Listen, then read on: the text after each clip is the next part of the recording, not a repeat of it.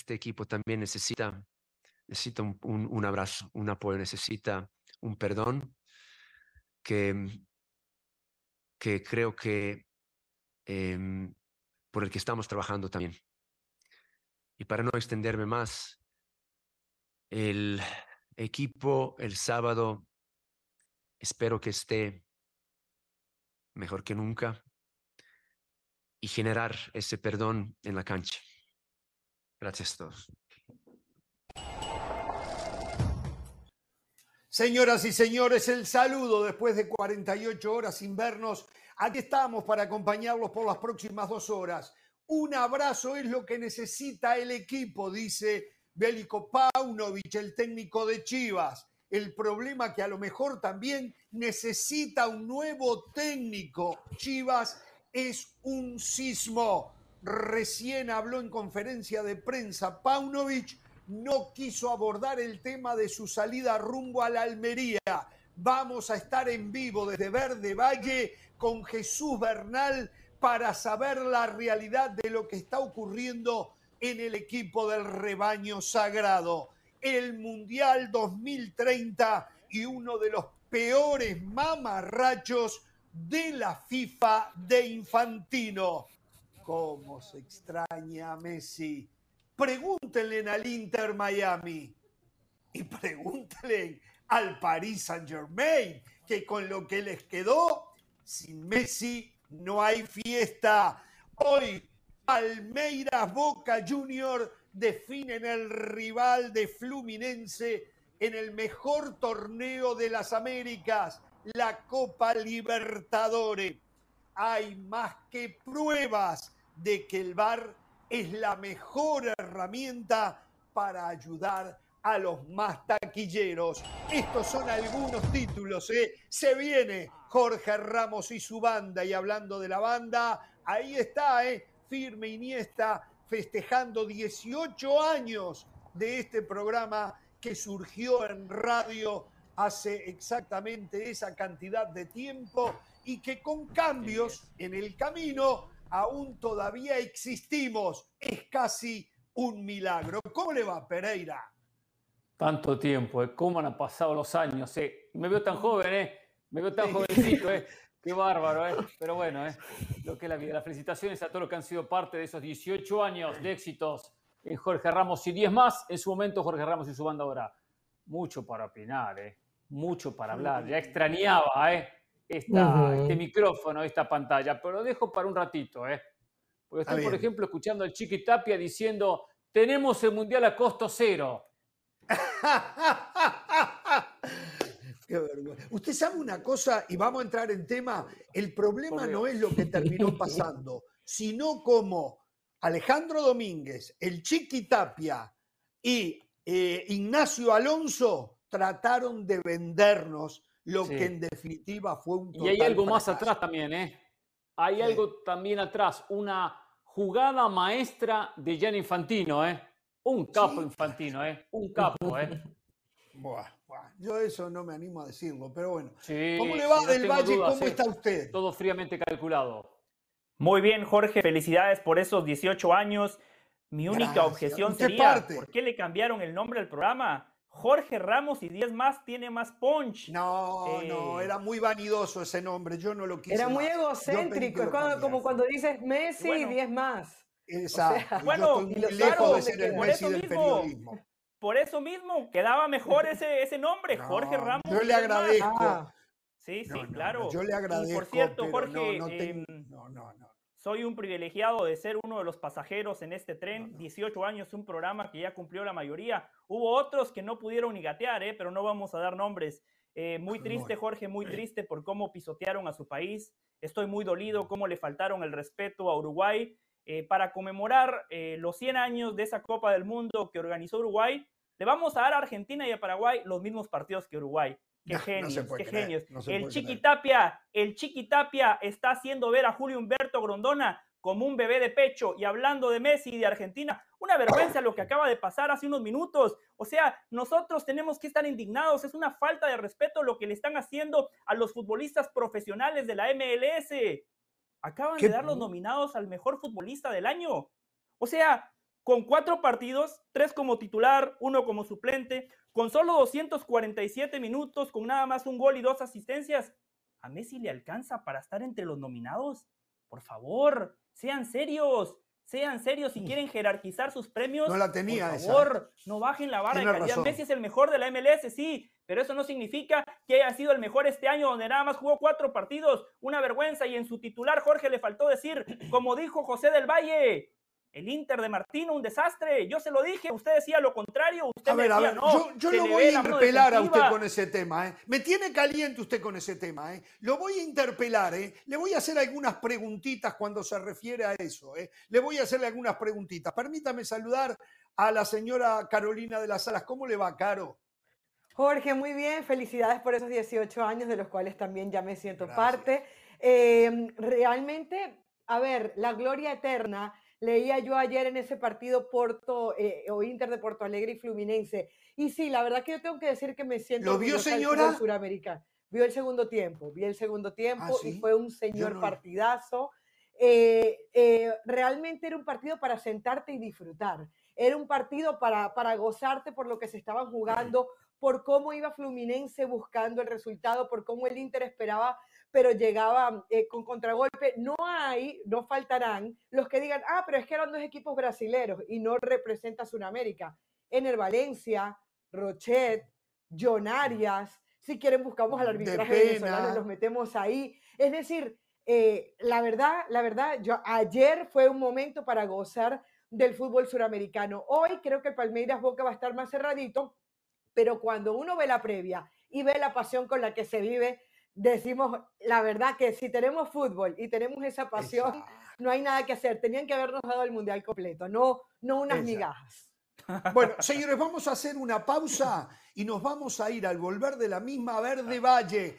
Está en ebullición la situación de Chivas. Estamos hablando por el problema generado por el señor El Chicote Calderón, el señor Alexis Vegas y mm, el señor, el otro chico, Raúl Martínez. Martínez, Raúl Martínez. ¿eh? Eh, una vergüenza lo que pasó y lo que se da por hecho que Paunovic va a dejar de ser el técnico mm. del rebaño sagrado.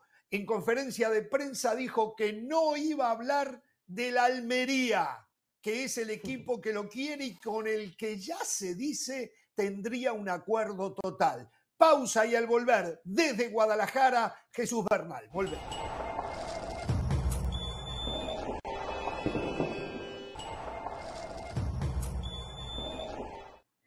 Volvemos en Jorge Ramos y su banda y bueno, reiteramos, tema Chivas en estos momentos. Más allá de lo que pasó, nos enteramos el lunes de mm, una fiesta eh, no permitida por la organización de Chivas en un hotel de Toluca después de haberle empatado al equipo choricero, donde están involucrados hasta donde se sabe tres jugadores. Hay rumores de que existirían algunos más involucrados. Eh, y lo que ha ocurrido en las últimas 10, 12 horas, donde hoy el periodista italiano Fabricio Romano, que normalmente debe tener un promedio de acierto de un 98-99%, aseguraba primero que había existido un contacto entre la Almería y el cuerpo técnico encabezado por Paunovic para que se fueran a dirigir al equipo español. Y al rato diciendo que ya había un acuerdo total. Hace unos minutos hubo conferencia de prensa de Paunovic que puso como condición no hablar del tema Almería, que no iba a responder. O sea, no negó de que él se podía ir a Almería. Lo que dijo fue, no voy a responder preguntas del tema Almería. Por eso estamos con aquel que sabe más que todos de lo que pasa en Chivas. Y aunque seguramente eh, el señor Paunovic no quiso hablar, seguramente nuestro señor, el único director técnico graduado de la banda, el señor Jesús Bernal, tiene información. Chucho, el saludo desde los Estados Unidos. Y bueno, a ver, ponnos al momento, al día, más que al día, al minuto, de lo que está pasando en el tema Chivas. Futbolistas sanciones o no sanciones, porque hasta habló de perdón, que el padre a él en un momento lo perdonó cuando era niño por haber cometido eh, una indisciplina. Y el tema Almería. El micrófono y la cámara de Jorge Ramos y su banda es toda tuya, Chucho. Pasión, determinación y constancia es lo que te hace campeón y mantiene tu actitud de ride or die baby. eBay Motors tiene lo que necesitas para darle mantenimiento a tu vehículo y para llegar hasta el rendimiento máximo. Desde sobrealimentadores, sistemas de sonido, tubos de escape, luces LED y más. Si buscas velocidad, potencia o estilo, lo encontrarás todo en eBay Motors. Con más de 122 millones de piezas, siempre encontrarás justo lo que buscas. Y con Guaranteed Fit de eBay, tienes la garantía de que tu pieza quede perfectamente a la primera o se te devuelve tu dinero. Porque con eBay Motors, quemas llantas y no tu dinero. Con las piezas que buscas, a los precios que quieres, tu auto se convertirá en el MVP que te dará el triunfo. eBay Motors. ebaymotors.com Solo para artículos elegibles se aplican restricciones. Saludos, saludos Jorge para ti, para toda la banda. Muy buena tarde. Eh, vaya días intensos que han estado acá en Verde Valle con, con, toda esta bomba que ha explotado aquí en la ciudad de Guadalajara. Muchísima información.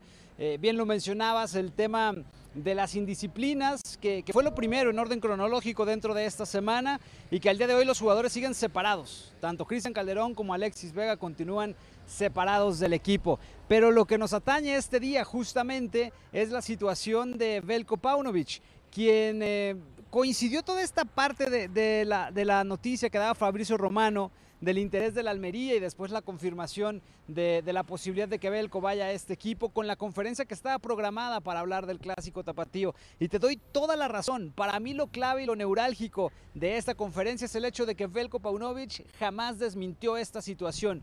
Tan simple como haber dicho, señores, no hay absolutamente nada. Eh, y aclarar la situación, eh, prefirió omitirlo, callarlo y con esto pues evidentemente está más que claro que Belco dirigirá el clásico y el domingo se irá para España. Eh, eso, eso está clarísimo. bueno, no sé si ya empezó a trabajar la rumorología de si se va Paunovic, ¿quién? ¿Será algo transitorio hasta que termine este torneo? O buscarán ya a alguien para que se haga cargo del proyecto Chivas de cara al futuro? ¿Qué hará Fernando Hierro? ¿Tenemos idea?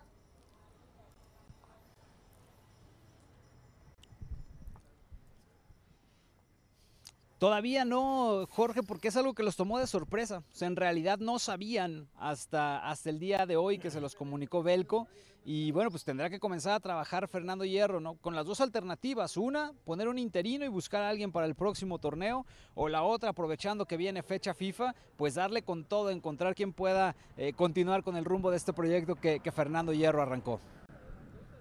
Bueno, eh, a ver, eh, no sé si hay algo más que nos puedas contar porque es tan, tan reciente lo de Paunovic en el sentido de la dirección técnica. Y si no, pasemos al otro tema. Jugadores suspendidos, sancionados, serán corridos. ¿Cómo se va a manejar todo esto? ¿En juego está la renovación o no también de Alexis Vega? ¿Qué va a pasar? ¿Qué sabes? ¿Por dónde se irían los tiros.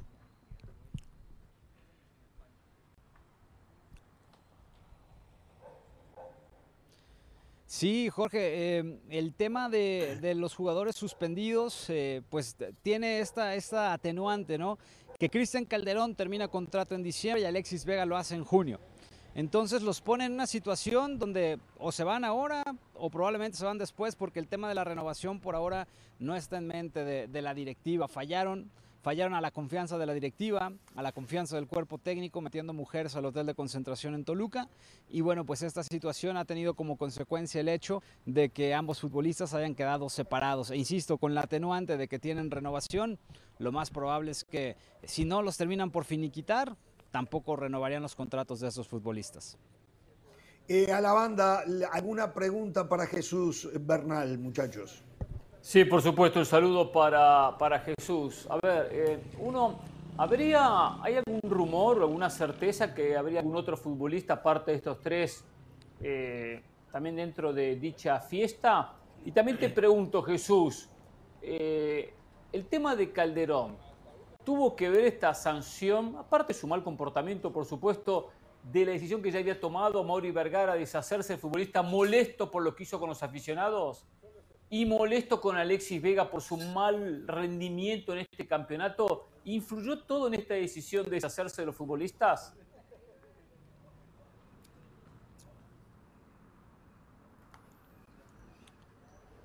Eh, te contesto lo de los futbolistas primero, Hernán. No, más bien tiene que ver con el tema de la reincidencia que son jugadores que ya se habían visto involucrados en tema de, indisciplina, más allá eh, de si Alexis no andaba bien o si el Chicote mandó callar a los aficionados, tiene que ver estrictamente con la disciplina. A Chicote ya lo habían encontrado cantando con una banda en, unas fiestas eh, de un pueblo aquí cercano, Alexis Vega ya había tenido otros episodios como el de Uriel Antuna y por eso es que se da esta, esta determinación, eh, Hernán. Y la otra pregunta, ¿me recuerdas, por favor? No, si, si, si hay algún rumor que eh, ¿habría algún otro futbolista vinculado dentro de esta fiesta de los jugadores con mujeres?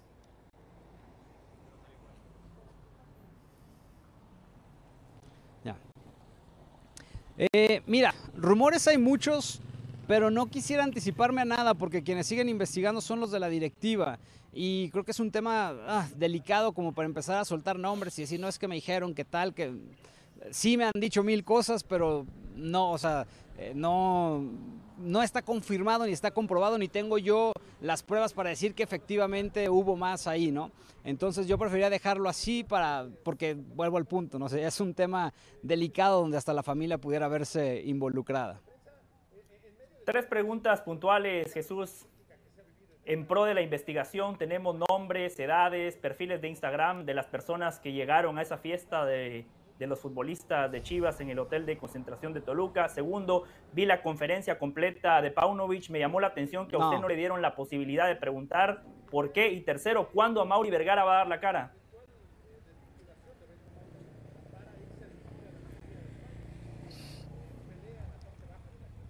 Te contesto, José. Primero, no sé por qué tu interés, no sé si quieras armar una pachanga igual, pero no, desconozco el Instagram, las, las cuotas y las edades de, quienes acompañaron a los futbolistas en, en la reunión. Segundo, este... Mira, es un tema donde lleva preferencia la gente que tiene derechos de transmisión de Chivas, TUDN, Claro Sports, TV Azteca, Radiorama, este, por ahí se me, Telemundo, por ahí se me escapaba también. Y bueno, ellos siempre llevan la prioridad y después reparten un par de preguntas entre el resto. Entonces, afortunadamente, pues estamos dentro del resto y hoy pues no quisieron darme la palabra. En otras ocasiones ha ocurrido, hoy no fue el caso y más o menos así es como camina la situación. Por lo menos eh, Y a Mauro Vergara, pues no creo, José, porque justo para eso tiene a su pararrayos, que es eh, eh, Fernando Hierro. Sí, eso sí, al estadio sí puedo entrar, ahí sí, pero, pero preguntar siempre no. Y el pararrayos de, de Amauri se llama Fernando Hierro, entonces mientras esté Hierro, el que saldrá a dar la cara es él.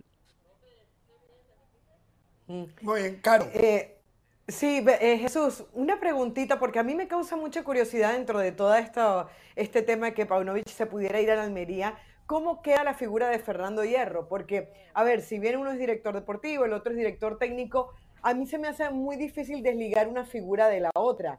Lo trajo y era prácticamente su bandera y, además le fue muy bien por lo que hizo en el torneo pasado. ¿Qué tanto crees que tú crees tú que afectaría a Fernando Hierro esta, este tiro, e, e, esta puerta en la cara prácticamente de Paunovic al fútbol mexicano y a Chivas?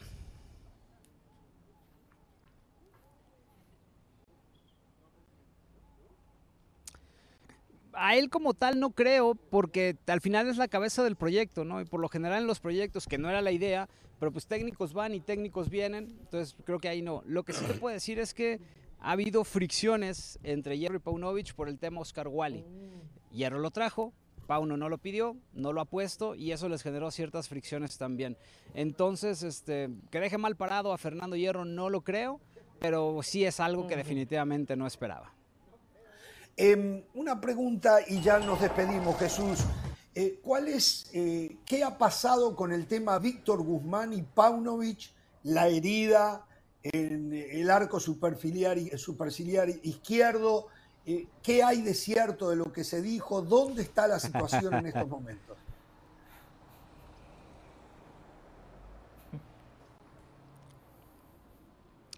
No, eso es totalmente falso, Jorge. Este, jamás llegaron a los golpes. Es cierto que no hay una buena relación, que han tenido desacuerdos, que ha habido tensión entre los dos, pero nada para llegar a los golpes. Tan simple como que si alguno hubiera tocado al otro, estaría fuera de Chivas ya. No, no es el caso.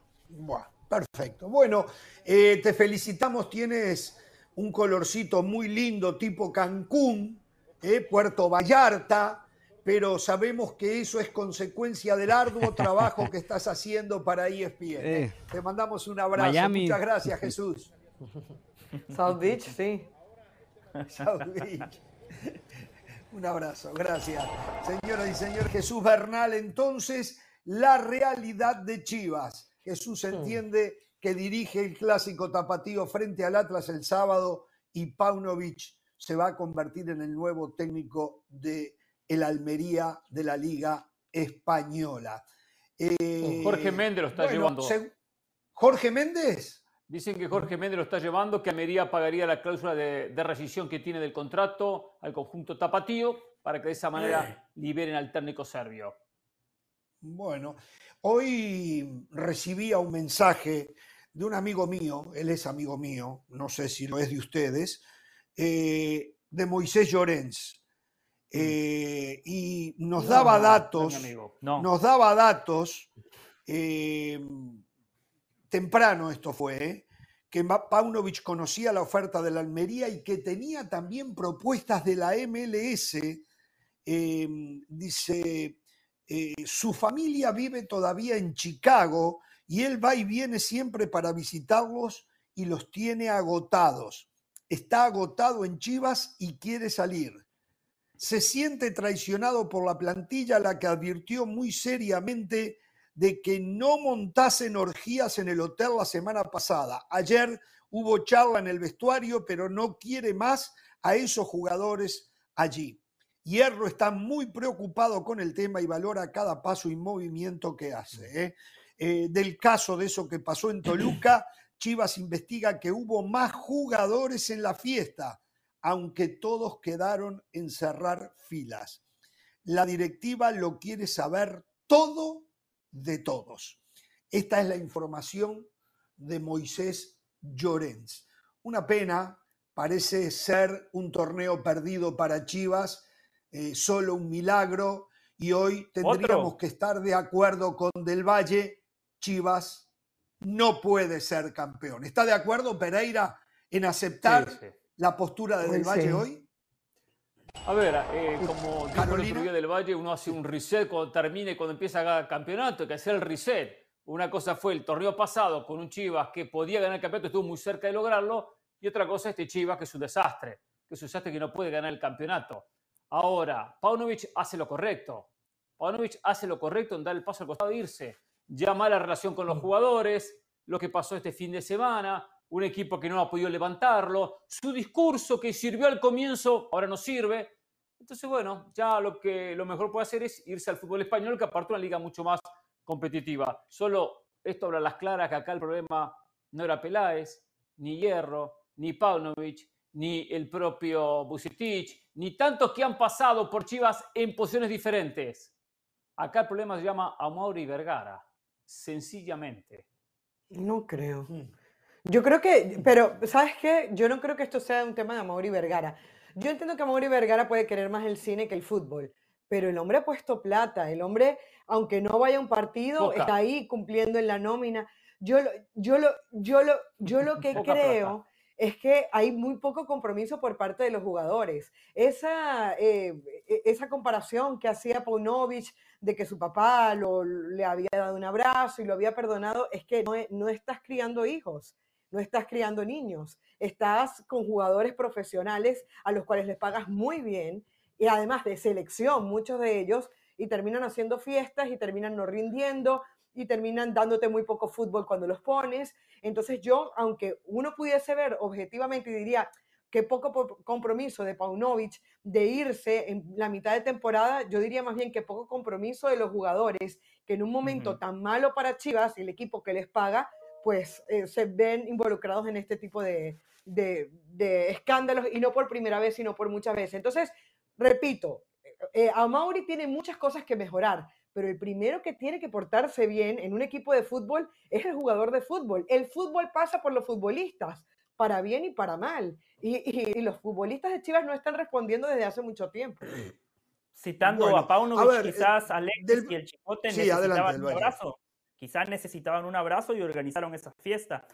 Es una combinación de las dos cosas, lo que dice Hernán y lo que dice Carolina. Aquí hay que señalar a Mauri Vergara porque la cultura emana desde arriba. La mística viene desde arriba, como en una empresa eh, como la nuestra, eh, hay una persona que nos marca la línea editorial y dice, este es el rumbo, este es el camino, y desde allí todos siguen. Pero ante la ausencia de, de un líder natural, en Chivas termina pasando lo que pasa. Y después Carolina tiene la razón. O sea, esto no nada más pasa en Chivas. El futbolista mexicano tiene que ser más profesional, especialmente porque no le sobra el talento. Ronaldo el fenómeno lo podía hacer. Ronaldo llegaba al vestidor del Bernabéu y preguntaba, ¿contra quién jugamos hoy? Ah, contra Las Palmas, no pasa nada. Se ponía los shorts y marcaba tres goles porque a Ronaldo le sobra el talento. Bueno, dependiendo tres goles, dependiendo la cantidad de penales que marcaran ese día. ¿eh?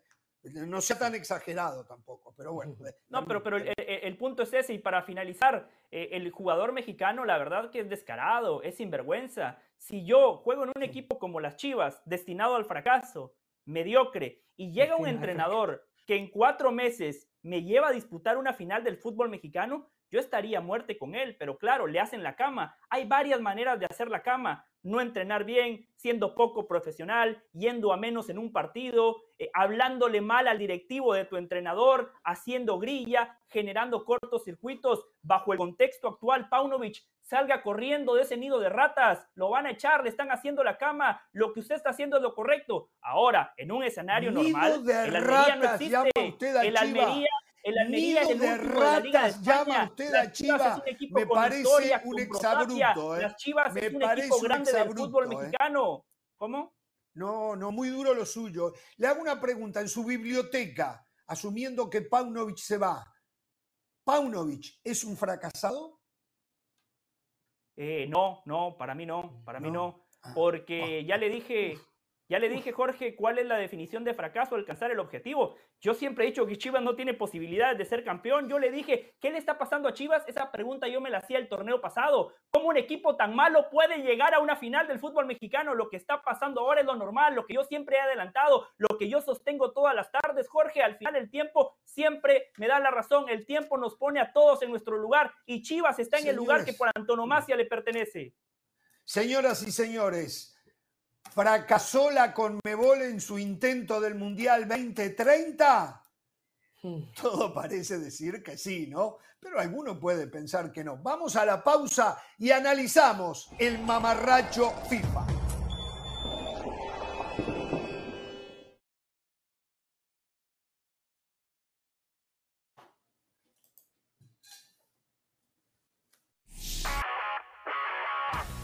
Hola, soy Sebastián Martínez Christensen y esto es Sport Center ahora. Empezamos hablando de la selección argentina porque han habido muchas especulaciones acerca de la presencia o ausencia en la convocatoria de Lionel Messi de cara a la doble fecha de eliminatoria sudamericana. Argentina estará recibiendo a Paraguay el día 12 de octubre, visitando a Perú el día 17 y lo cierto es que Lionel Messi, pese a las ausencias recientes con Inter Miami, está presente en la lista de convocados por parte del director técnico Lionel Scaloni, que no está es el delantero Ángel Di María quien sufrió una lesión muscular en el último partido del FICA por Champions League.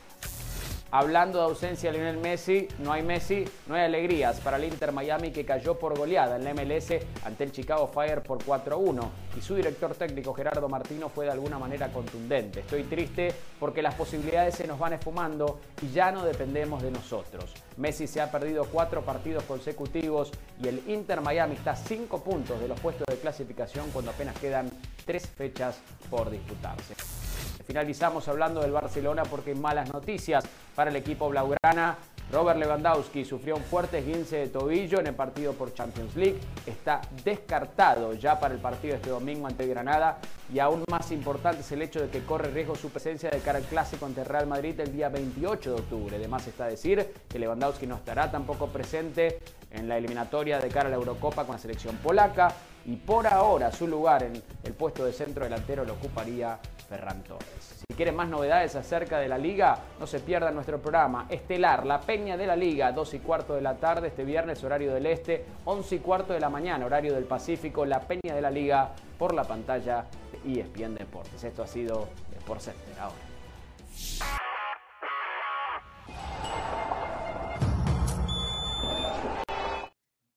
Ayer en un hecho eh, sorprendente, en una reunión del Comité Ejecutivo de la FIFA, no fue un congreso de FIFA, el congreso viene el año que viene, eh, sucedió lo inesperado, inesperado para nosotros, los que la vemos desde afuera.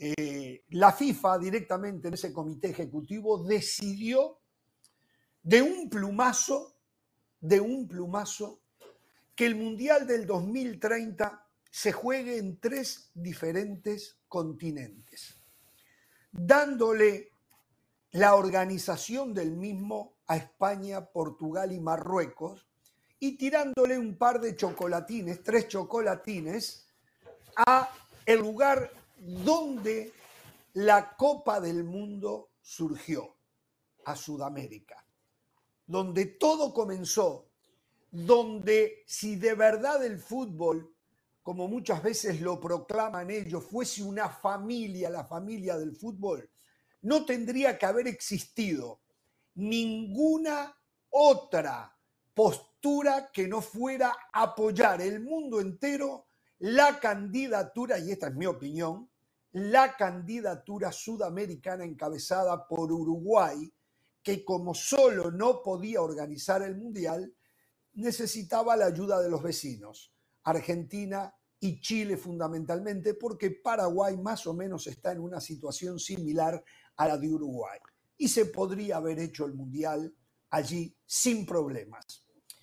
Pero quedó establecido que en el fútbol se está muy lejos de tener una familia, que en el fútbol se defienden intereses propios porque la plata eh, ha hecho, ha arrasado con el interés del fútbol mismo, porque la política está instalada desde hace años, y ya no voy a hablar de corrupción porque yo no tengo constancia de eso.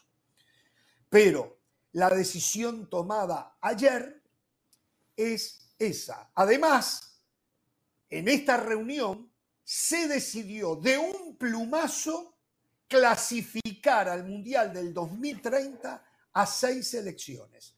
Seis selecciones que todavía no están clasificadas al Mundial del 2026, pero ya están clasificadas al Mundial del 2030. Es lamentable la decisión salomónica tomada ayer. Con esto no estoy diciendo, con esto no estoy diciendo que a lo mejor más allá de que opino que no tendría que haber existido ninguna otra candidatura, segura, y era muy factible que seguramente se lo llevaran Europa y África, el Mundial, por la cantidad de votos, porque políticamente a Sudamérica con 10 votos eh, y a regañadientes de repente los votos de la CONCACAF, y no sé si todos en una región que hay cuatro idiomas diferentes, pero no le iba a alcanzar de todas maneras, porque la política está por encima del mismo deporte. Es lamentable, es lamentable lo que pasó ayer, pero lamentable también es la decisión de los directivos del fútbol sudamericano, donde hicieron una conferencia de prensa con grandes alaracas, queriéndonos vender pescado podrido. Porque ayer la noticia no es que Uruguay va a tener la ceremonia de inauguración y un partido, el partido que dará inicio al Mundial, o que Argentina va a tener su propio partido, o que Paraguay va a tener su propio partido, más allá de lo de Chile, que le pegaron una patada en las pompis y lo sacaron hacia afuera de una manera que nadie ha dado explicaciones. Ayer la noticia era que a Sudamérica lo bajaron, quedó porque todavía no está oficialmente ratificado. Eso va a pasar el año que viene. Lo de España, Portugal y Marruecos, más allá que la FIFA ya lo dijo, todavía eh, falta un tramitecito más eh, para hacerlo. Lo cierto es que bajaron a Sudamérica, le tiraron una limosnita y el Mundial se va a hacer allá, donde hay más plata y más política, en una prueba más de que la plata europea hoy controla el fútbol del mundo. Por encima de que el campeón del mundo es Argentina, de que el campeón olímpico es Brasil, de que el campeón mundial sub-20 es Uruguay, o sea, todos los campeonatos mayores a nivel selecciones en estos momentos le pertenecen a Sudamérica. Pero en estos momentos decidieron llevarse el Mundial del Centenario a un lugar que no tiene absolutamente nada que ver donde todo nació. Esa es la realidad, tengo mucho más para decirlo, escucho Pereira del Valle de las Alas. Adelante. Yo coincido en todo esto, coincido, solo voy a creer una cosa pequeña para después contar que hay en el fondo, después de esta jugada maestra de Gianni Infantino. Fue una jugada maestra Infantino. La verdad que Infantino un genio, ¿eh? lo que terminó haciendo, para beneficio propio. Propio, nada más. ¿Por qué? A decir hasta para, ya ahora lo voy a explicar, ahora lo voy a explicar. Para los propios técnicos va a ser un inconveniente debutar en Sudamérica, eh, Argentina, Paraguay, Uruguay, vuelvo, lo mismo insisto con Chile, que hicieron con Chile, uno no termina de entender, y tener que después viajar del invierno al verano, eh, un vuelo de 12, 13 horas, eh, un cambio horario de 5 o 6 horas para seguir jugando el Mundial en Europa. Eh, eso es algo que después tendrán que los técnicos poder tratar de minimizar los efectos. Un gran perjuicio para los que tengan que jugar esos tres partidos. Un eso, gran perjuicio. Eso lo estoy diciendo. Eso estoy diciendo. Pero que hay todo esto, detrás de, de esto está lo siguiente. Hace unos años atrás, un tiempo atrás, Arabia Saudita se reunió con Gianni Infantino y dijo, quiero organizar una Copa del Mundo. Gianni Infantino dijo, perfecto, muy bien, postúlate para el 2030. Arabia Saudita se postuló para el 2030. Le dijo, tienes que hacer algunas cositas, por ejemplo, vas a, los africanos, le patrocinas el torneo de clubes, lo que sería la Champions, la Copa Libertadores de África, con mucha plata y los africanos tiran los votos. Perfecto, lo hicieron. ¿Qué haces? Armas una liga, llevas figuras, Cristiano y al resto, y empiezan a hablar de la Liga de Arabia Saudita. Perfecto, lo hizo Arabia Saudita. Pero había que lograr, de alguna manera, que después los votos vayan hacia Arabia Saudita. En un momento Infantino habrá dicho a los árabes, es muy complicado el 2030, porque tenemos Europa que reclama volver a tener un mundial del 2018 que no se juega, y, Uruguay con los 100 años de festejo. Bueno, pero pasó un solo mundial después del 2018, porque uno dice desde el 2018 que no se juega, pero se, después se jugó el de Qatar. No, o sea, Europa lo tuvo hace, hoy hace cinco años que tuvo el mundial, ¿no? Estados Unidos. No, sí, Estados Unidos. años. ¿Eh? Más Estados Unidos. Estados Unidos 2026. no, no, Estados Unidos no se jugó todavía. Hoy, cuando se tomó la decisión, hace cinco años se jugó en Europa. Pero Ramos, a ver, a ver, a ver. Que el punto no, es ese, pero yo, voy a explicar. Yo sigo Yo lo que voy, que ¿eh? si del 18 saltaba el 34, porque el 30 no se lo daban a Europa, iban a pasar muchos años sin que Europa jugara un mundial, 16 años sin que, sin que disputara un mundial, sin que organizara un mundial. Y era mucho para Europa. Era muy complicado que Europa no tuviese un mundial durante 16 años. Eso, eso, eso a, dónde voy. Entonces, ¿qué hizo Infantino? Le dijo a Arabia Saudita, retírate del 2030, retírate del 2030, porque no vas a ganar. Pero voy a armar una jugada maestra para que estén todos contentos. Armó esta jugada y ahí salió ayer a decir que el Mundial del 2034 se va a jugar por rotación, algo que hasta ahora había desaparecido en la designación de los mundiales, por rotación se va a jugar en Asia o en Oceanía. Al Marruecos organizar el 2030, África fuera.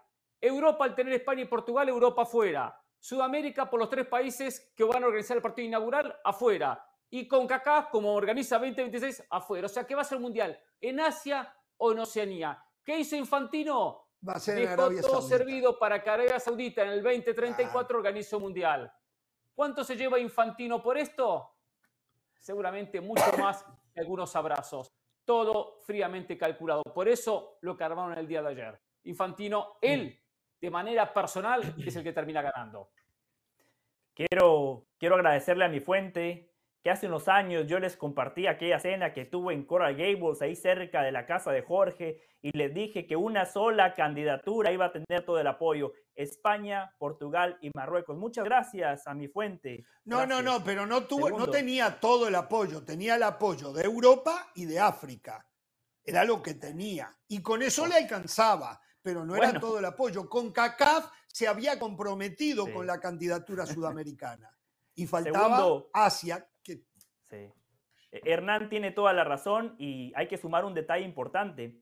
Hace unos años, cuando Infantino llegó con una propuesta a la FIFA de una empresa que quería comprar los derechos de las Copas del Mundo de billones de dólares, nunca quiso decir de dónde venía la plata, pero después se supo que venía de Arabia Saudita.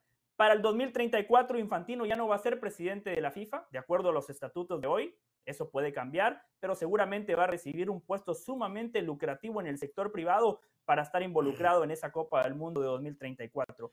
Habiendo dicho eso, cuando arrancan los mundiales, aquí dicen una Latinoamérica unida, que no sé qué, hinchemos por Latinoamérica. Pobre Chile, le clavaron un puñal en la espalda.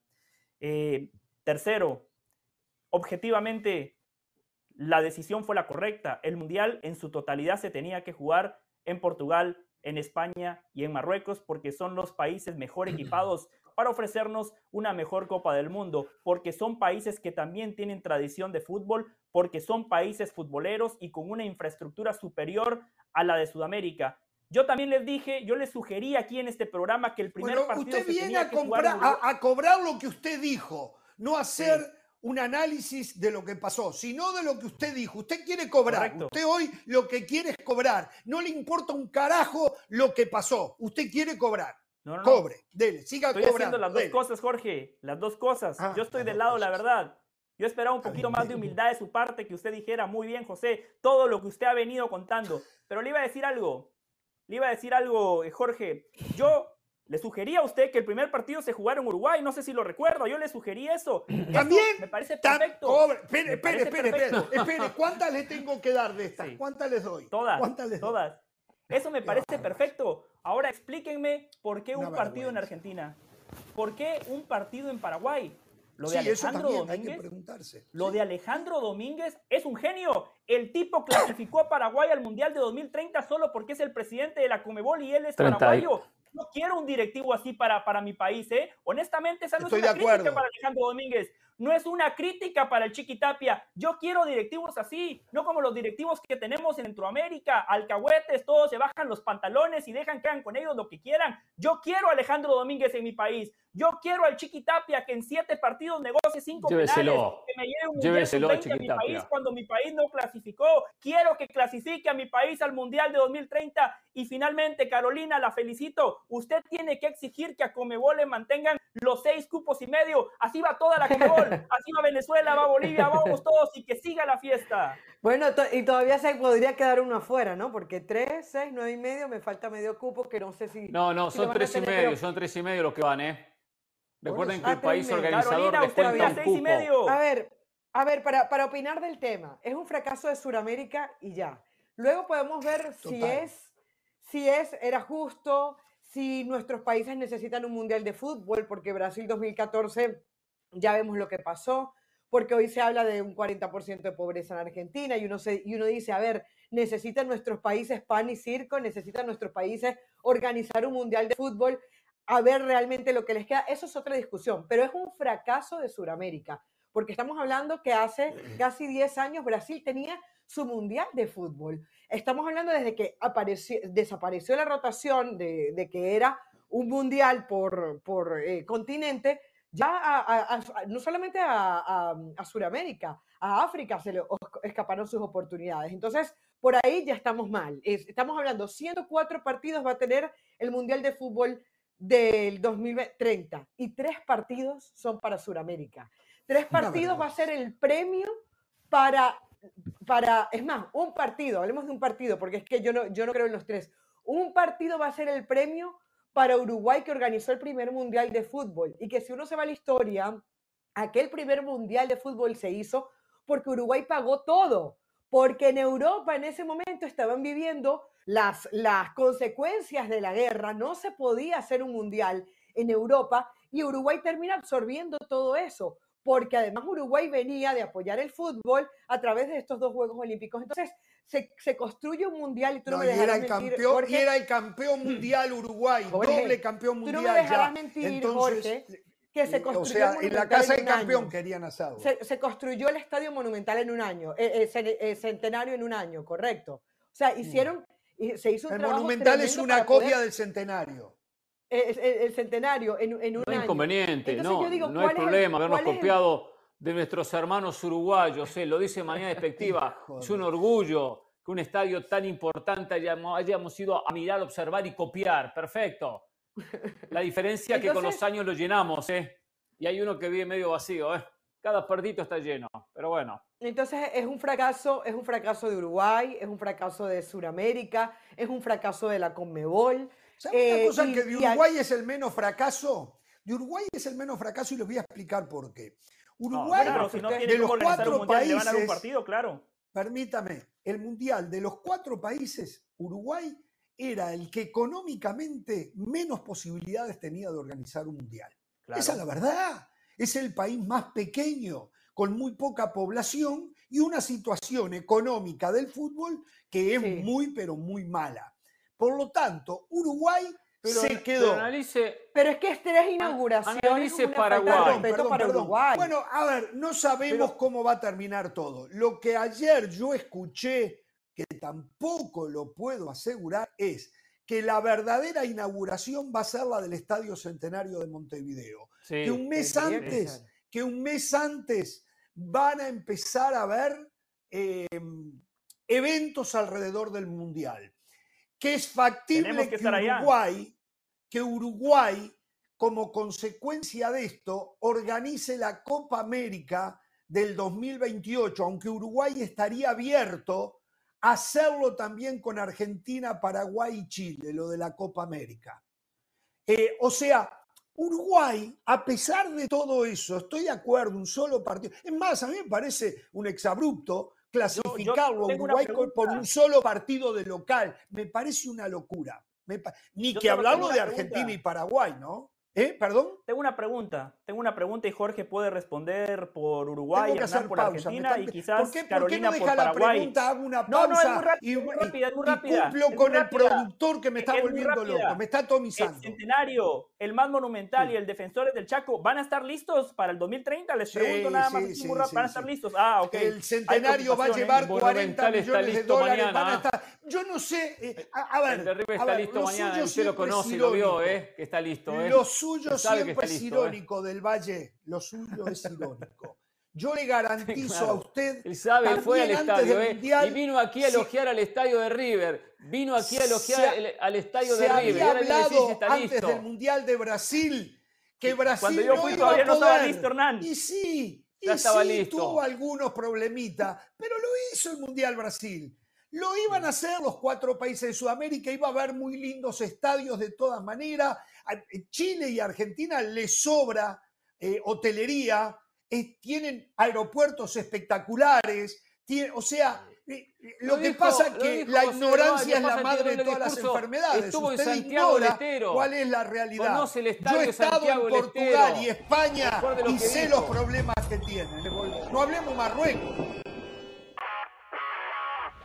Hola, soy Sebastián Martínez Christensen y esto es Sport Center ahora. Hoy empezamos hablando del fútbol americano de la NFL porque el partido más esperado de esta jornada número 5 es la visita de los Dallas Cowboys a la Bahía para enfrentarse a los San Francisco 49ers. Y como de costumbre, el dueño de los Cowboys, Jerry Jones, no se quedó callado, si bien admitió que San Francisco es en sus palabras tal vez el mejor equipo, el que mejor está jugando, mucho tendrá que batallar y dijo de alguna manera en tono desafiante, si quieren llegar a la tierra prometida porque tendrán que pasar dos veces por el equipo de la estrella solitaria. Confianza, nunca le falta a Jerry Jones, hay que recordar que los Dallas Cowboys fueron eliminados en las últimas dos temporadas por San Francisco en los playoffs.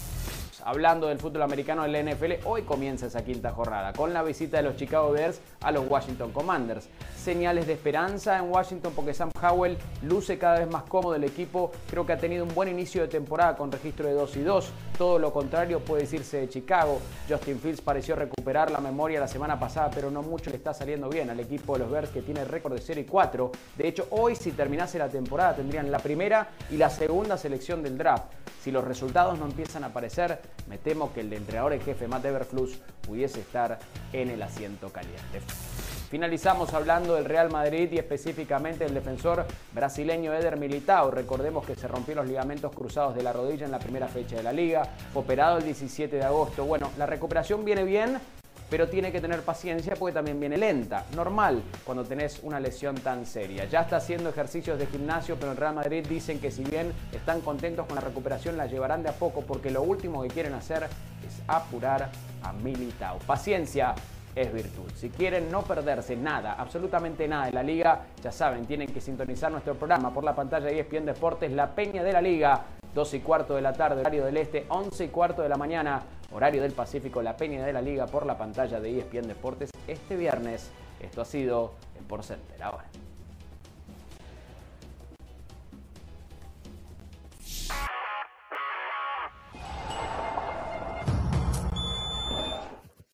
Bien, y atención para ir terminando con el tema del Mundial 2030. Eh, empieza a haber ya algún chisporroteo. Dos cosas. Primero, hoy habló el director de Turismo y Deportes de Argentina y dijo, para mí es en una clara campaña eh, eh, que hay en las elecciones a presidente que se vienen en Argentina, que no todo está dicho con un partido, que van por más por más. Yo no creo que tengan posibilidades. Para mí el tema está laudado ya, está laudado. ¿eh? No creo que vayan a dar más. menos Argentina, menos Argentina. Si algo más podría haber que no va a haber, sería en Uruguay, ¿eh? para limpiar un poquito la imagen, que no lo va a haber. La opinión pública, la opinión pública. O sea, uno entiende que la opinión pública, ha sido tan los premios Consuelo. que algo debería mover. ¿Eh? Y no va a pasar. Premios, premios Consuelo, exacto. Es, una campaña proselitista del director de, Turismo y Deportes de Argentina, pero no tiene nada que ver. Puede que le den el repechaje, puede que den el repechaje a Sudamérica, que ahora se juega en una sola sede con los seis equipos que, llegan a esa instancia, cosas así, ¿no? Que es una cosa. Podría ser. Uruguay, pretende, Uruguay pretende tener el sorteo en Uruguay. Está bien, está bien, eh, se lo merece. Todas esas cosas. tener el sorteo mundial. Sí, las migajas, bien, las obras, bien, Jorge. El menos perjudicado, eh, decía recién Ramos. Yo no estoy de acuerdo. Yo creo que es más perjudicado. Porque era el festejo de Uruguay, no era ni de Paraguay ni de Argentina. Eh, Paraguay recibe, recibe un partido de mundial cuando iba a tener pocos en un posible 2030 si era toda la sede sudamericana. Y, y lo más importante para Paraguay, vuelve una Copa del Mundo. Porque Argentina y Uruguay sabemos que en la cancha van a conseguir la clasificación. Paraguay no sabemos si va a llegar al 2026. Exacto, y ya está clasificado para el 2030. Claro, entonces digo, Paraguay es, el que más gana en este sentido. Argentina no estaba desesperado por organizar ese 2030, simplemente fue una mano a Uruguay.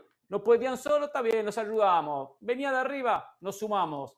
Ahora, eh, para hacer un partido perfecto, listo, pero no era desesperación porque se festejaron los 100 años. Era más el festejo de Uruguay en este caso. ¿Saben quiénes también pierden mucho? El resto de los países sudamericanos.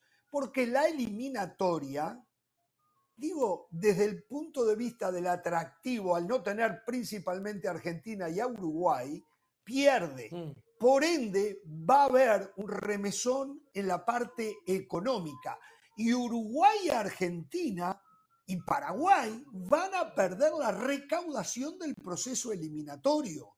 Los europeos que queden libres, los tres o los dos europeos y el africano, no van a estar viajando de Europa a Sudamérica para jugar contra Argentina, Paraguay y Uruguay. Pero ¿sabe qué? Me imagino un campeonato entre los seis, ¿eh? un campeonato entre los seis, el torneo Seis Naciones en Arabia Saudita. Cada fecha FIFA viaja a Portugal, a, Argentina, a Sudamérica, juega con Uruguay, juega con Argentina. Después viaja Uruguay a, Qué desvirtuado todo. Que desvirtuó todo a partir del negocio. Decía yo recién que ya hay chisporroteos.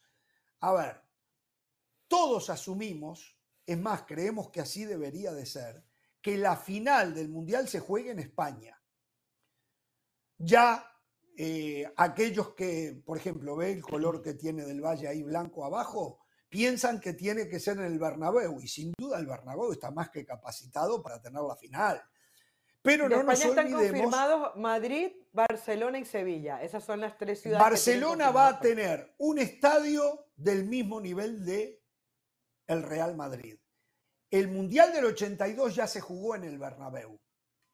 Pero perfectamente podrían decir, bueno, esta vez lo llevamos a Barcelona. La fuerza política de Madrid está por encima de la fuerza política de Barcelona. Y no hablo de Barcelona institución, sino hablo de Barcelona condado, eh, ciudad, eh, y, y ya sabemos cómo juega lo político. Pero atención, el presidente de la Federación Marroquí de Fútbol hoy anunció que van a ser exclusivamente un estadio nuevo de cero para organizar la final del Mundial.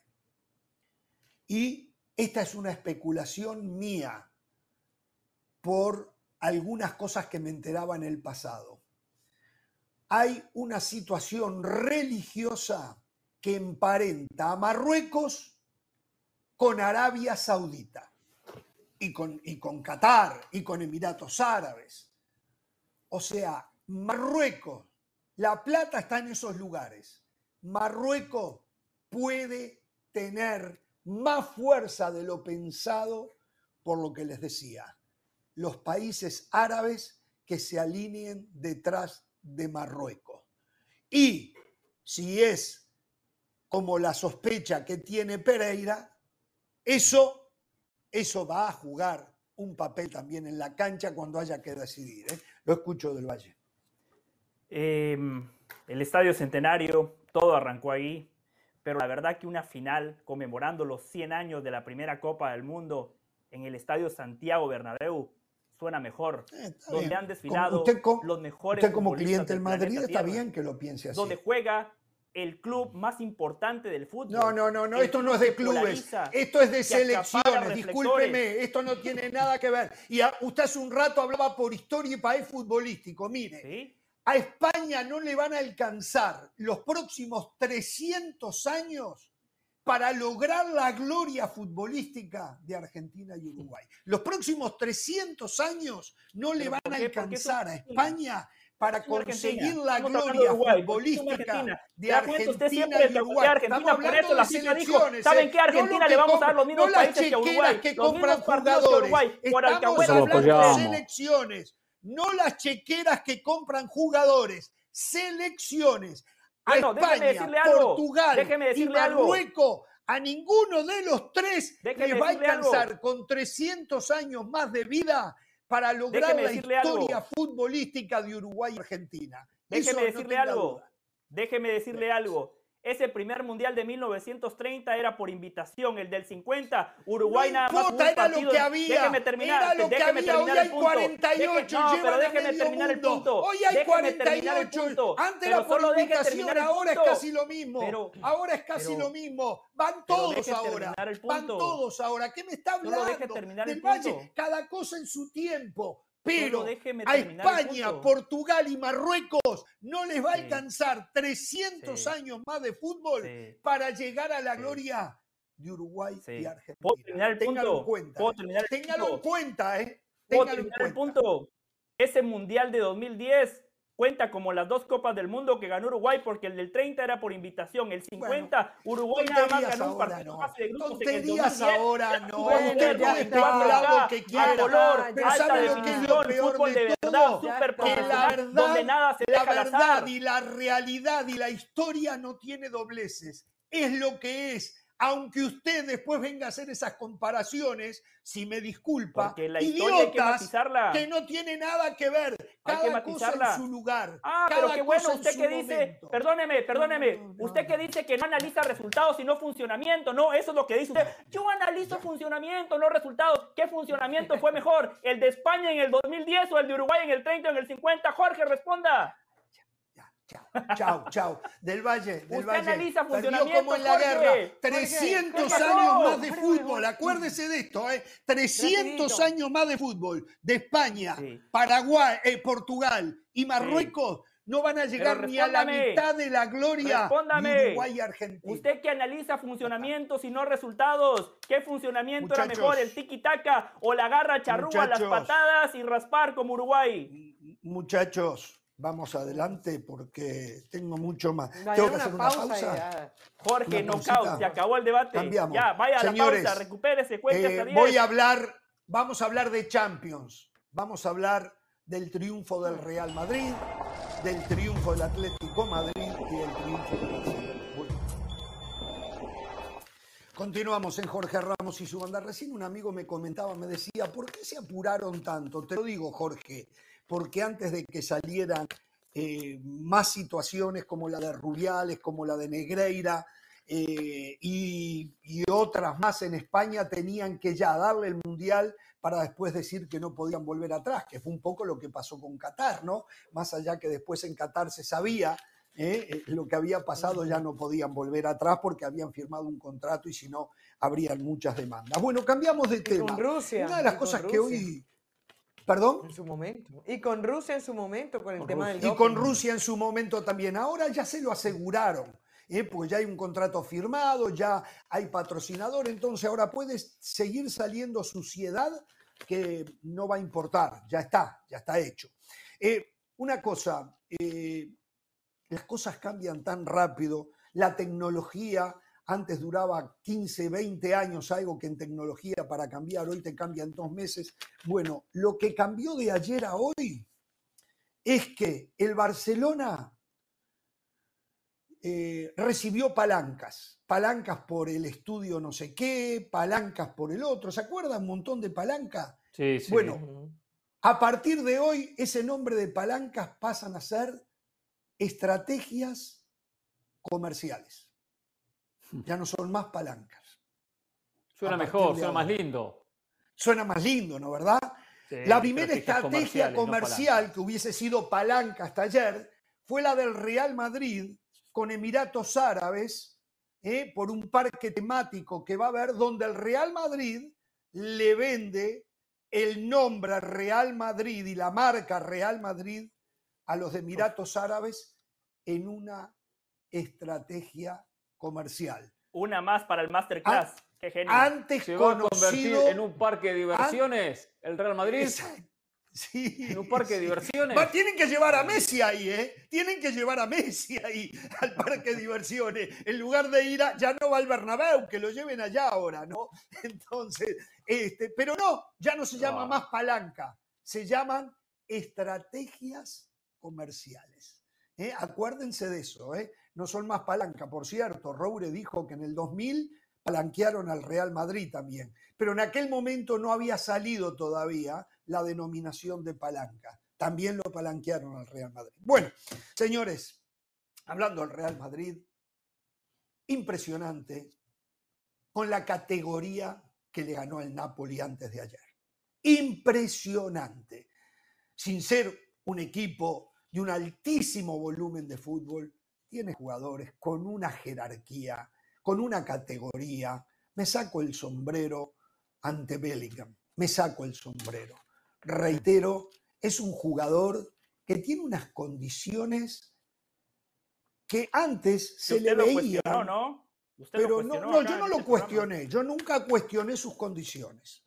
Yo cuestioné que un jugador que no estaba probado en, el gran concierto del fútbol mundial se pagara la plata que se pagó. Eh, eso es lo que, porque claro, mundial es cierto, paréntesis, le puedo hacer un paréntesis. le puedo hacer un paréntesis. tiene usted razón, tiene usted razón. Eh, con Bellingham cuestionó el precio, con Caicedo y Enzo Fernández lo aplaudió y ahí tienen al Chelsea en décimo primer lugar en la Premier y ahí tiene Bellingham. Es la culpa de Moisés Caicedo. La culpa del Chelsea es de Moisés, Moisés Caicedo carga y de Enzo Fernández. Los dos mediocampistas más caros en la historia del fútbol ahí tienen al Chelsea, de eso no ha dicho nada. Doble moral. Permítame. Bueno, pensaba que iban a hablar del partido. Espectacular, exactamente. Lo de eh, Valverde, sensacional también. Chaumení jugó gran partido, sigue teniendo problemas atrás, sin duda le falta jugadores también, sigue teniendo problemas defensivos. Eh, acá si yo fuera del Valle diría, yo se los dije, el lateral izquierdo tenía que ser Mendí. Y cuidado que no estoy diciendo que Mendí es un extraordinario lateral izquierdo, pero de las opciones que tiene es el mejor. Jugó, Camavinga, no lo hizo mal, no lo hizo mal, pero Mendy tiene más oficio de lateral izquierdo. Fran García seguramente el año que viene está saliendo del Real Madrid. Y no es malo, pero no tiene el nivel Real Madrid. Y después, bueno, el técnico decidió no darle continuidad a José Lu porque lo iba a comprometer mucho más. Había hecho cuatro goles en cinco partidos, había dado dos o tres asistencias, dijo, vamos a bajarlo un poquito. No le da continuidad porque lo va a entrenar. Se, la jugó con Rodrigo y Vinicius. Vinicius hizo un muy buen gol, pero todavía no es el Vinicius que uno piensa, ¿no? O que supo ver, no que uno piensa, que supo ver. Pero la jerarquía de los futbolistas del Real Madrid y por otro lado, la verdad del Napoli, un animador de la Serie A, muestra a las claras las diferencias que hay hoy de Italia con España y ni que hablar con la Premier League, ¿no? Mm. Eh, iba a decir, eh, Ancelotti no es como el alumno de Bielsa, Zidane, que se la agarra en contra de jugadores, a favor de jugadores. No tiene nada en contra de José Lu. Él los ve entrenar. Él saca conclusiones por lo que muestran los partidos y los entrenamientos. Y José Lu, sí, bueno, si no marca algún gol con el Real Madrid José Lu, que se dedica a otra cosa, ¿eh? que agarra un micrófono y se dedica al periodismo deportivo. Pero después termina tomando la decisión correcta. Eh, y hay que sacarse sombrero por esto Ancelotti porque coincido en los comentarios del Madrid cuando tiene problemas defensivos, y digo porque lo que pasó con Militao, lo que pasó con Alaba, eh, eh, está regresando, que lo he dicho en el partido anterior, propio Vinicius, sin embargo ahí está, y con jóvenes que empiezan a, a consolidarse, lo de Bellingham en esta posición, que lo vimos del comienzo de temporada mucho más ofensivo, fue un reinvento del propio Ancelotti, pero bueno, ahí está, con el sello Madrid sumó tres puntos fundamentales. ¡Qué golazo que hizo! ¡Qué golazo! Y, sí, golazo. Y consigo eso de, los italianos. Eh, están para rimar, pero no para ganar la Champions, como lo vimos el año pasado con el Inter, que bastante lejos llegó. Sí, sí. Podemos, podemos discutir, podemos, ah, ah, perdón, dale, José. Dale, Caro, no, dale, dale, siga. No, decía, decía que podemos discutir muchas cosas del Madrid, pero menos su categoría. O sea, tiene una capacidad para ir perdiendo los partidos y remontarlos, tiene una capacidad para reponerse y creerse siempre que puede. Y esto no te lo da solamente el, jugador, te lo da, eh, yo creo que llevar puesta la camiseta. Y eso hay que reconocérselo al Real Madrid. El mismo Barcelona, a pesar de que es un equipo grande, es un equipo popular, no tiene esa confianza que tiene el Real Madrid, que por suerte, juego, categoría, arbitraje, como le quieran llamar, termina eh, consiguiendo los resultados y haciendo que David no le pueda ganar a Goliat, evidentemente siendo Real Madrid y Goliat. Y lo de Bellingham, Jorge y compañeros, es elegancia pura. O sea, primero que todo, técnicamente, eh, los goles de cabeza que marca, cuando pone la derecha, cuando pone la izquierda, cuando da el pase, la manera como se ubica dentro del campo de juego, no necesita ser el típico jugador que regatea y que está en todas las jugadas para poder aparecer. Tampoco se desaparece durante todo el juego. Realmente es un jugador muy completo que le está sacando también las papas al 20 años, se lo decía Ancelotti. 20 años, 20 años. es, un jugador muy maduro, además. Es un jugador muy maduro. O sea, le va a costar... Y se nota que esto no es un ratico, ojo, a menos que si las lesiones lo respetan, por supuesto. Esto no es de un ratico, es un jugador completo y se nota. Un Real Madrid que está lejísimo de convencer. Eh, varios factores pasan por la mala confección de la plantilla. Kepa no es un guardameta para el Real Madrid, ese gol que se come, o sea, es ah, un gol tonto. Un guardameta del Real Madrid no puede regalar ese tipo eh, de jugadas. Ustedes ya comentaron esa defensa llena de parches, donde no hay un lateral izquierdo consolidado. Camavinga termina respondiendo siempre donde lo ponen, contra quien lo ponen, a la hora que lo ponen, el tipo siempre da un paso al frente. Pero es un Real Madrid, sí, Camavinga parece José del Valle, siempre da un paso al frente, siempre responde. Gracias, producción. Este Real Madrid colectivamente no marca la diferencia por el trabajo que hace su técnico, no marca la diferencia por los circuitos de juego. Analicen, analicen los goles. El primer gol, el Napoli, comete una, un error garrafal en la, ah, salida. Estos equipos tienen que entender que cuando enfrente hay equipos, como decía Jorge, con futbolistas de mucha jerarquía.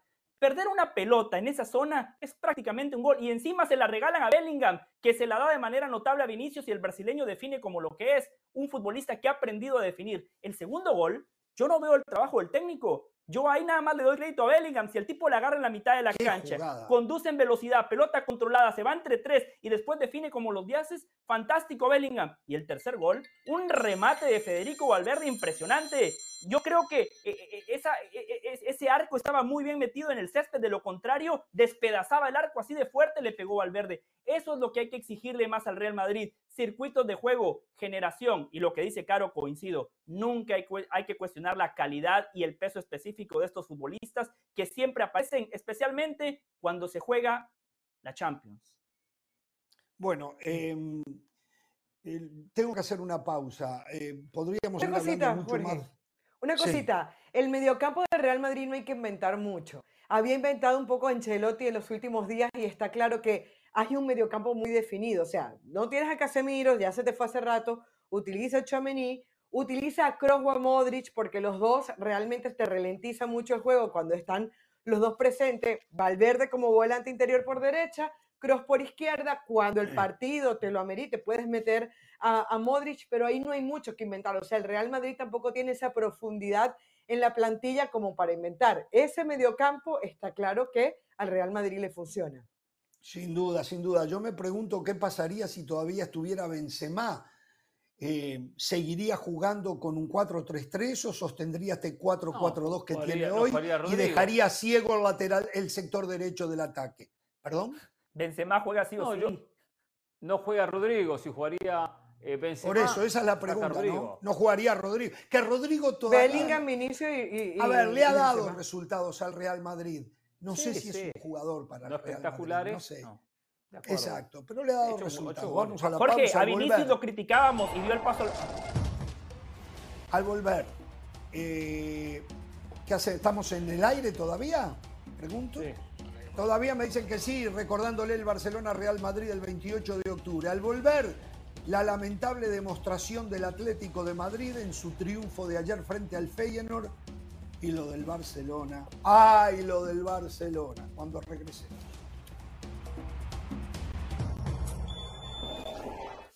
Ayer veíamos el partido del Atlético de Madrid jugando de local en el Metropolitano eh, frente al Feyenoord. Y la verdad que sufrió más que una madre. No se puede creer el plantel que tiene frente al equipo holandés, hay una diferencia atroz para todavía eh, agregarle más. Al Feyenoord le faltaba su mejor goleador, Santi Jiménez.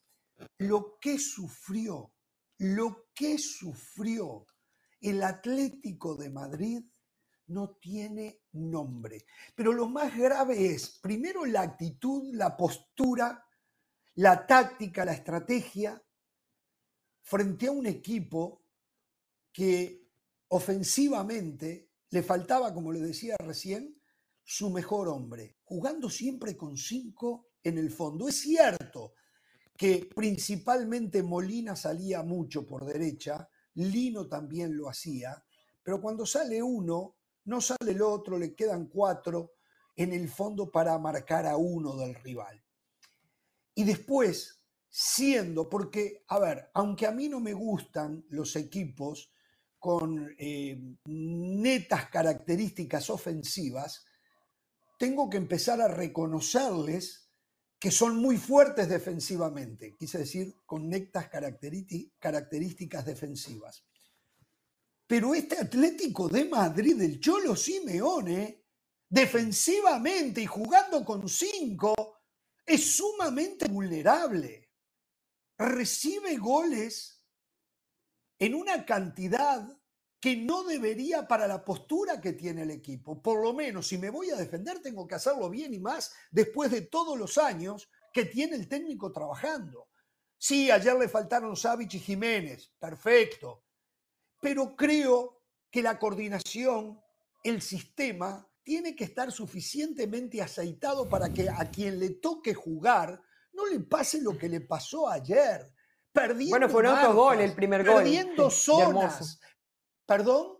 O sea, fue un autogol, de hecho, el primero. Eh, de Bueno, fue un autogol, pero, pero dejar que el rival. y cuidado, ¿eh? que lo de Oblak. Oblak ayer le salvó el partido. Ayer si no lo tenían que haber perdido. Yo sé, Oblak está para algo, está para atajar. Pero ¿cómo te pueden llegar tanto cuando tu prioridad es defenderte para después ver si puedes atacar? Sinceramente no lo entiendo. Ahora, yo entiendo a la afición eh, que va y hace, agarran la estadística hoy que está tan de moda y dice el Cholo Simeone, lo que era el Atlético de Madrid cuando no estaba el Cholo y lo que ha ganado y lo que ha conseguido el Cholo. Claro, le han armado planteles para conseguir más de lo que ha conseguido. Le han armado planteles que si él como técnico le pudiese agregar un extra desde lo que es el equipo, frente, por ejemplo, a un Real Madrid que normalmente, y lo decíamos recién, eh, basa todo en la chequera de los jugadores que puede traer, entonces se puede emparejar con un técnico que estratégicamente sea más avesado. Pero realmente no puedo entender que sufra contra equipos que no pueden tener pretensiones.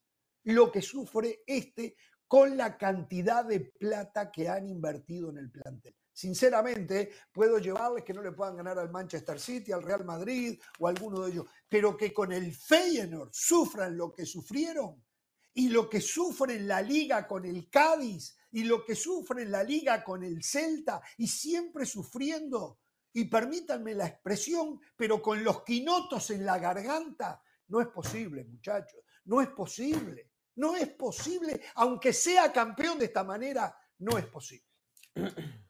El Atlético no gana los partidos jugando, gana los partidos empujando. Así van empujando. Sufriendo. Así son los equipos, sí, pero aparte, dentro de su, actitud. Eh, es verdad, se dio contra el Cádiz en el 3 a 2 y ahora también con el 3 a 2 en este partido. Suerte que aparece, aparece Griezmann con cerrar el primer tiempo, jugaba mejor el Feyenoord y puso el 2 a 2. Parece el descanso con ese, con ese empate y ponemos con un puntito.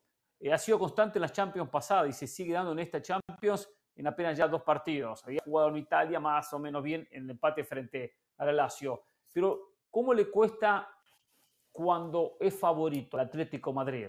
Cuando enfrenta un equipo inferior, que no, no sale a defenderse, porque el Feyenoord le propuso, digo, me llegó el doble de oportunidades y más que el conjunto colchonero. Pero ¿cómo le cuesta cuando tiene esa obligación de salir a buscar los partidos? Cuando un equipo es más en inversión y en trabajo, y no se ve lo de, lo de Simeone, tiene que saber tomar ese rol protagónico en Champions con equipos muy inferiores, de ligas inferiores. Que, ¿Cómo era la liga de, Países Bajos, tercera o cuarta categoría, según José? A ese equipo enfrentó, cuarta, categoría. A, ese, a ese equipo enfrentó. Y lo, vimos casualmente contra el Cádiz en eh, la última jornada de la Liga Española.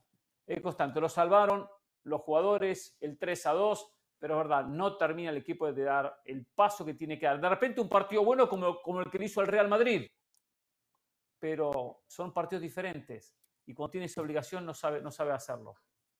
Esto es Champions, no hay partidos fáciles. Ese análisis facilista de tiene mejor plantilla, no sé por qué sufre tanto. Eso aplicaría para el Manchester United contra el Galatasaray, contra el Real Madrid en esta Champions, contra el Unión Berlín. Si hablamos del Manchester United tendríamos que decir lo mismo. Aplicaría en el Barcelona, en el triunfo contra el Porto. No, no, no. Nosotros tenemos que ir más allá, como dice Jorge Ramos. No analicemos nada más el resultado. En los últimos dos partidos es cierto, la falencia del Atlético de Madrid ha sido su zona defensiva. El equipo tiene que defender mejor, pero lo de ayer, y bien lo apuntaba Caro, ese primer gol ni siquiera es un autogol, es un rebote. Es un rebote. Reitero, tienen que defender mejor, pero ahí como según Jorge la suerte cuenta, ¿no? Podríamos decir, ah, tuvo mala suerte. Segundo, una cosa es la opinión y yo la respeto, pero dice Jorge que este equipo está recibiendo muchos goles. la estadística, Jorge, que no le gustan los periodatos, pero el número es infalible. En la Liga de España solo el Real Madrid. Lo que yo digo, discúlpeme, para, para no me traiga la estadística, la estadística, mire, la agarra así, ¿sabe qué? Pero dígame, ¿cuál es la estadística? la cantidad de posibilidades de gol que tiene el rival. Por ejemplo, el Feyenoord tuvo 7, 8 oportunidades. Oblak le hicieron dos. Oblak sacó de 4 a 5 oportunidades. Claras de claro. gol. Claras. Y habla del partido de ayer. No muestra eso. La estadística si habla del partido de ayer, tiene razón, pero por ejemplo, la Lazio no le generó y termina empatando en el epílogo del partido. El Real Madrid, el Real Madrid le costó muchísimo generarle. El gol fue un disparo de media distancia de Cross. Entonces, utilizamos los partidos que nos convienen para emitir un punto de vista. No le gustan las estadísticas, yo sé, solo la estadística dice que en la Liga de España solo el Real Madrid tiene mejor defensa que el Atlético de Madrid. Seis goles en contra, el Atlético siete.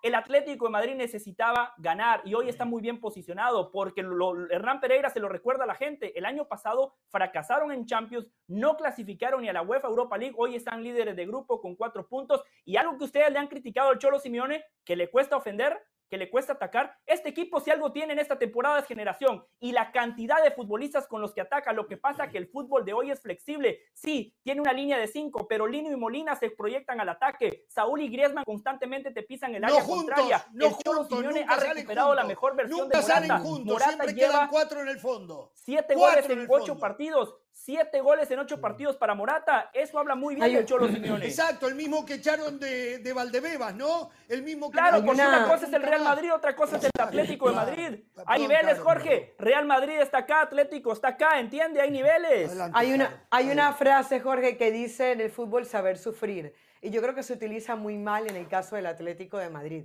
Una cosa es saber sufrir y otra cosa es querer sufrir cuando tienes una plantilla como la del Atlético de Madrid. Si nos fijamos, cada vez que el Atlético de Madrid se luce en ofensiva, es porque está sufriendo, porque el resultado no se le está dando, porque no tiene otra opción que ir a buscar los tres puntos. Cuando el Atlético de Madrid tiene el partido ganado 1-0 en el minuto 60, no los vas a sacar de atrás ni a palos. O sea, hay una, hay una realidad.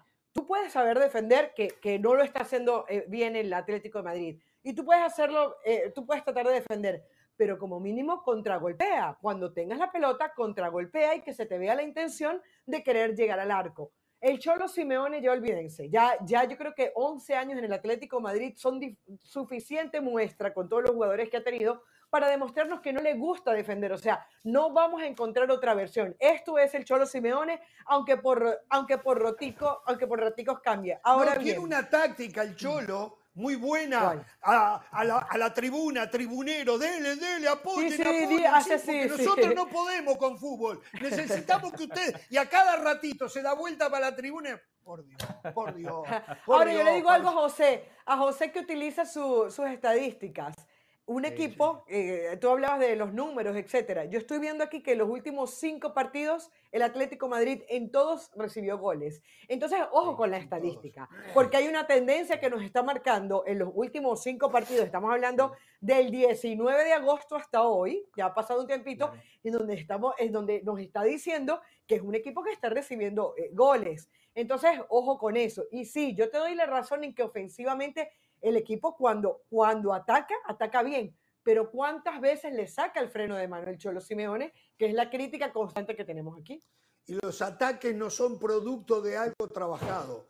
Los ataques normalmente son productos de la calidad de sus jugadores. Y aquí, aquí hay un emparentamiento con lo del Real Madrid, que también eh, ahí pasa a jugar la chequera del Atlético Madrid, que no es tan grande como la del Real Madrid, pero la chequera pone en la cancha jugadores con muy buenas uno, uno eh, lo que tiene exige... suplentes como Ángel Correa, que es un jugadorazo, pero no hay nada que lo convenza nunca el Cholo de que debe ser titular. Y tiene a Griezmann, y tiene a un Morata en, un momento fantástico, se le lesionó de Pay, le sobran jugadores, ah, le sobran para hacer otras cosas. ¿eh? Tengo que bueno, tiene mucho exige que contra rivales, contra rivales inferiores, los partidos lo gana de otra manera.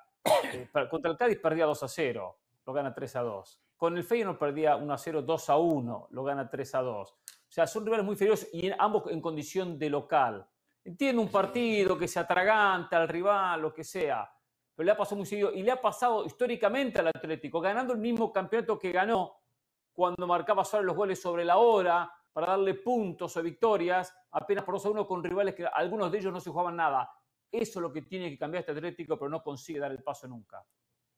Em, mm. a ver, a, mí me da la impresión que una parte de la afición del Atlético de Madrid le encanta esto, le gusta. Sí, una parte, la mayoría. o la mayoría, de repente, sí. y se hacen llamar cholistas, claro. Les encanta sufrir. Hay, hay, hay, un lado masoquista del, aficionado del, del Atlético de Madrid que si no es de esta manera, como que no tiene gusto como que no tiene gusto, ¿no? ¿Verdad?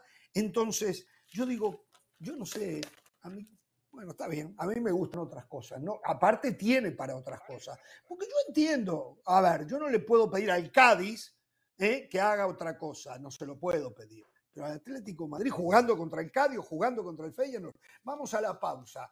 Y atención, ¿eh? vamos a hablar del Barcelona. Dos partidos jugados en la Champions, dos goles, eh, perdón, seis goles ningún gol en contra. ¿Qué le pasa del Valle?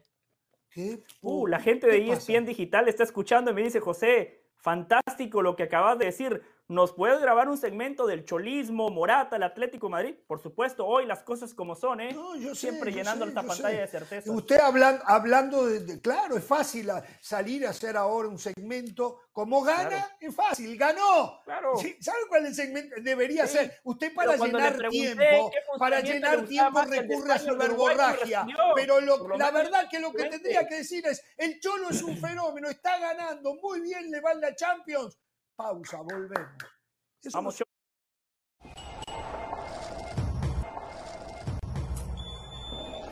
Bien, a ver, nos queda el partido de que ganó el Barcelona en el Dragao, en Porto, en Portugal, 1 a 0 al, conjunto del Porto. Eh, hay un tema que es el VAR, que es el arbitraje y el VAR. Lo vamos a hablar en un ratito, pero vamos a hablar de fútbol primero. Eh, Xavi puede que tenga la misma filosofía futbolística que aprendió con Pep Guardiola. Pero está tan lejos, tan lejos, pero tan lejos de lograr de su equipo un rendimiento similar a lo que Guardiola en su momento logró con el Barcelona y lo que todavía después siguió logrando con el Bayern Múnich y con el Manchester City, que está claro que está no está ni en la mitad de la altura que debería de estar. A mí ayer, por ejemplo, me sorprendía en demasía la posición de sus hombres del medio campo. Es cierto que le falta De Jong, es cierto que le falta Pedri, tal vez el más dotado de todos ellos, pero ustedes se dieron cuenta que Gundogan era el mediocampista más retrasado cuando aparentemente esa función le calza mejor a Oriol Romeu que lo tiraba por derecha, picapiedrero, a veces tiene un buen pie, por izquierda Gaby, picapiedrero, aunque aparece por todos lados, que a veces tiene buen pie. Pero a su mejor jugador, al que Pep Guardiola lo usaba del círculo central para adelante, para habilitar a Bernardo Silva, a los Haaland, a los Foren, a los Grealish, este señor lo hace salir cuando tienen la pelota en el fondo, lo hace salir metido entre los dos centrales jugando como jugaba Busquet, pero que después no tiene aire para llegar al sector de la cancha donde él mejor puede hacer la diferencia. No lo puedo entender, no lo puedo entender. Entonces, sufrió como una Magdalena, para ganarle al Porto. Y le ganó porque el arbitraje y el VAR jugaron un papel preponderante. Yo sé, en las redes sociales aparecen fotos. Hoy dicen primero que Eustaquio la tocó con el brazo. Bueno, es opinable, una prueba más de que el reglamento y la herramienta del VAR terminan en el mismo lugar que estaban los árbitros que no deciden absolutamente nada porque todavía queda eh, la discusión dónde le pega a Eustaquio. Para mí le pega en el hombro. Para mí le pega en el hombro. Hay quienes dicen que no, que le pegó en el antebrazo. Y después que la mano de Cancelo, que fue enorme, fue mm. afuera del área. Para mí es claramente adentro del área. Está claro que el reglamento está muy mal. Hoy escucho a los compañeros. ¿Y el penal de Cundé no le pareció? Y el, penal, de Cundé al, al, 9, al 9 iraní, creo que es. Escucho a, los, a los colegas que ya ellos dicen, ya no sabemos más qué decir con las manos. Ya el tema usted los contagió. Le dije que usted los ¿Eh? contagió, ¿eh? Todos están repitiendo. Ya es general, ¿eh? ¿eh? Lo he escuchado, ah, lo he escuchado de colegas en Estados Unidos, en México, en Sudamérica. esto lo dije yo hace muchísimo. Sí, es fácil, Nadie esa es la fácil. Sabe. ¿eh? Todos creen tener la razón. No se la quieren jugar. La tenemos. Está bien, con razón o sin razón, un comentarista tiene que analizar la jugada y sacar su conclusión. Para eso nos preparamos. Pero el VAR no ha solucionado nada. Nos cambiaron el deporte y el VAR no, el deporte no cambió. El deporte no cambió. Porque al VAR lo maneja el ser humano. Es un desastre lo del VAR. Mundialmente, mundialmente. No, esto es un desastre. Vemos lo negativo, no vemos lo positivo, muchas cosas positivas dentro del VAR y acá las hemos dicho, pero solo se ve la parte negativa. Em, el Porto hizo todo, todo, todo para empatar el partido.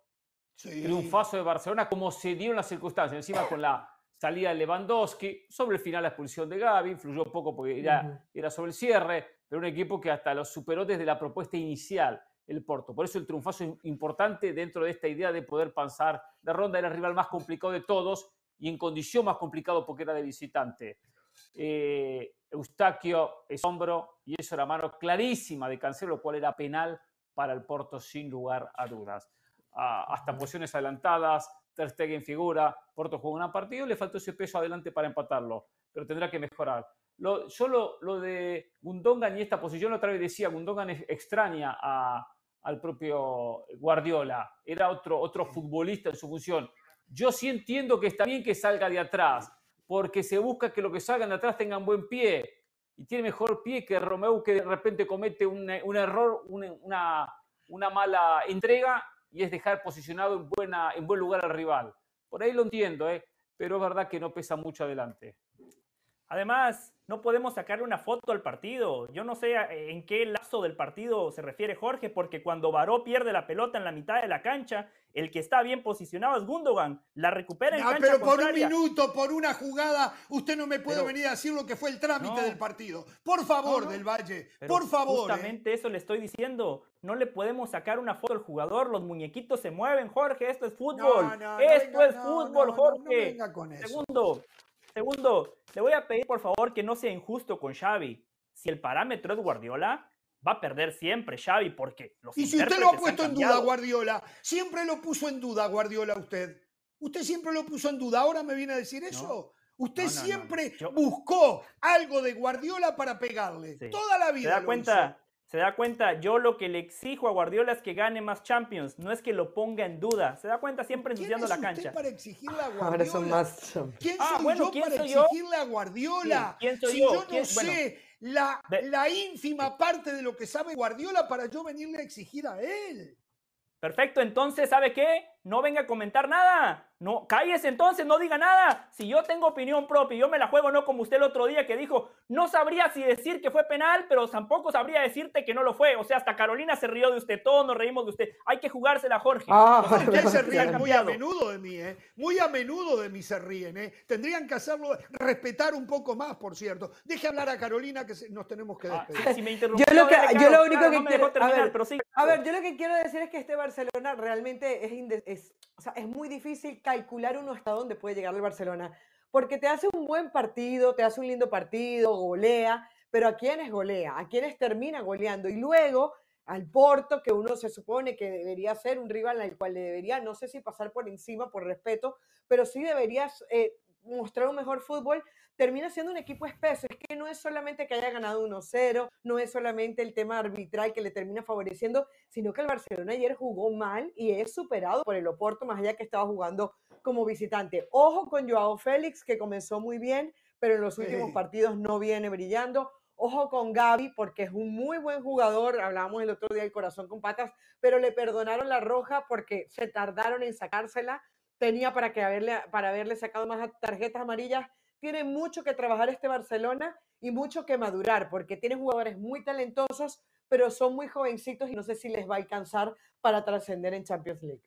Déjeme hacer una oración, Jorge, que del Valle. Importante. Termine, eh, no, eh, no, muy breve. El punto era, no comparemos a este Barcelona con el de Guardiola. La referencia de este Barcelona es que era un equipo de UEFA Europa League y Xavi, en su deuda pendiente en Champions, logró un triunfo clave después de dos partidos, prácticamente está en la siguiente ronda. Esa tiene que ser la referencia de este Barcelona, un equipo que venía fracasando, un equipo mediocre y que finalmente está entregando resultados a la altura de lo que esperan sus aficionados. Señoras y señores, mañana 5 de, de, la tarde del Este comienza Jorge Ramos y su banda, 2 de la tarde hora del Pacífico después del fútbol español. ¿Qué decía Pereira? La juega Romario, como pasó en, Champions, ah, no hicimos nada, ¿no? Fue sin Libertadores, iniciamos el programa. No, no hablamos de Cruz Azul que está ganando, Joaquín Moreno pasa a ser un fenómeno, América sigue goleando, eh, y lo de Pumas volvió otra vez al triunfo. Hoy Palmeiras Boca, hoy Palmeiras Boca. ¿A, quién le va a ah, el equipo de que usted es cliente. Pereira, usted desde chiquito era cliente de Palmeiras, ¿no? Siempre fui verdad. El verdad es un color que me gusta, el verde. Verde, el verde, lindo color. Verde esperanza. Verde esperanza. Hoy el partido. Hoy no va a ser tan bueno el partido, no debería ser tan muy bueno. el planteamiento, muy bueno el planteamiento de Martino ayer pero estos muchachos tienen que hacer goles, están mano a mano, Farías se come un gol. No tiene jugadores. Se come un gol. Taylor, Taylor recorre para atrás 40 metros y entrega la pelota. Así es muy difícil, Martino. Yo no entiendo. No tiene jugadores, no tiene jugadores el Tata. Le van a tener que armar un buen equipo para Pero según ustedes ya se veía la mano del técnico. Según ustedes, este equipo defendía mejor. Y, faltó Jordi Alba. Qué bárbaro. Bueno, muchachos, Señores, no confundan a la gente. No Messi, no Pari. El fútbol es muy sencillo. ¿Qué Martino? Y... Jugaba Messi, lo ganaban. no Messi, no Pari en el Paris Saint Germain. Y usted también, ¿no? Con Mbappé no alcanza. Que no, esa fue culpa de Marquinhos. Ni para ganar en la primera ronda de Champions, ni para ganar en el torneo local, ¿eh? No Messi, no Pari, ¿eh? Tiene razón. Mire Maracaná. Señores, hasta mañana, 5 del Este, 2 del Pacífico, una hora de Jorge Ramos y su banda. No tengan temor de ser felices.